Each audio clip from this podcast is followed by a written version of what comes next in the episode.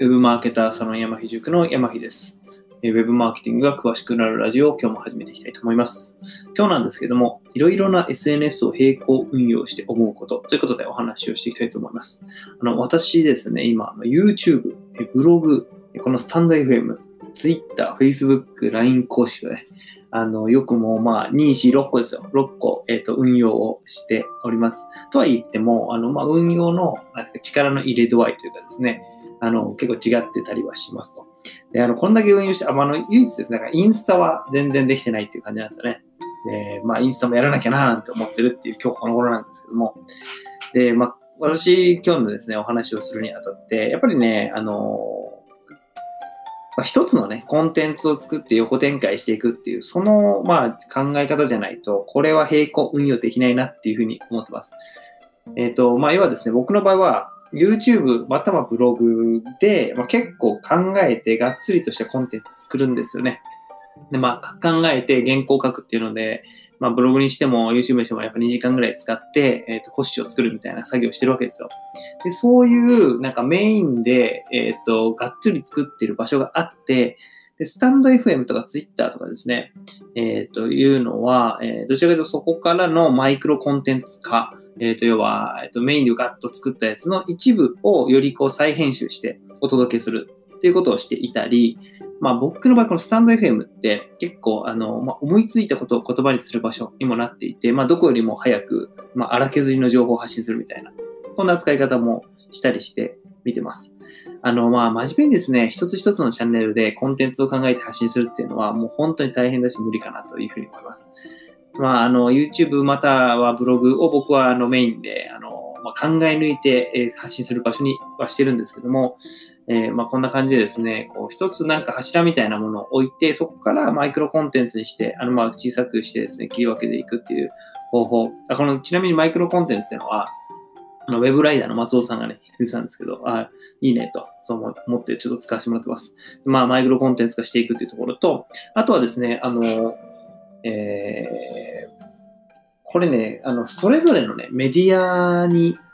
いる人が違うっていう話もあるんですよね。要はね、これ、私だと今6個、6個の発信してますけども、まあ、LINE 公式はもうね、どっかからあの登録し登録してくれてる人たちだから、まあ5個ですよ。YouTube、ブログ、スタンド FM、Twitter、Facebook って5個が発信媒体として考えたときですよ。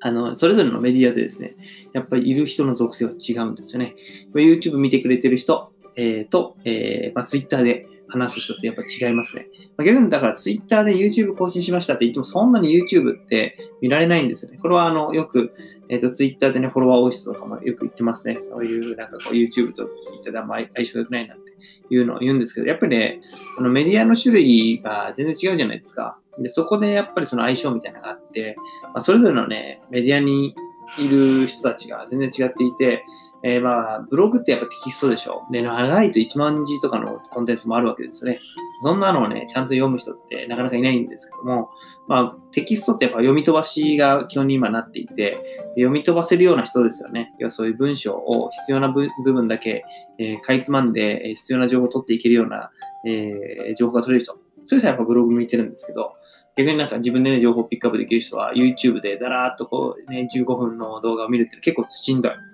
で、逆に、あの、まあ、YouTube に慣れてる人っていうのは、もうながらでね、聞いといて、あの、まあ、あの、ポイントだけ、えー、そのながらなんだけど、ポイントだけつかつまめるっていう、まあ、そういう人もいますよね。逆に、あの、テキストしっかり読むのがめんどくさいなっていうね、パターンもあると思います。そんな感じで、やっぱね、まあ、えっと、私がお届けしたい相手、まあ、私で言うとウェブマーケターになりたいとか、ウェブマーケティングに興味あるなっていう人ですよね。それが、必ずしも同じメディアにいるわけじゃなくて、ま、それぞれ、あの、まあ、ウェブマーケターになりたいなと思ってるんだけども、よく聞く情報収集手段が、えよくこう情報を取ってる場所が、まあ、ブログの人もいれば、YouTube の人もいれば、えー、こういう音声メディアの人もいればってね、ことで、結局ね、メディアによってやっぱ全然違うんだなっていうのを発信してて感じます。それはコメントとかね、あの、実際山ひじが入ってくるときに、どこから来たんですかっていうね、アンケートで聞いたりとかしてると、そんなことがわかります。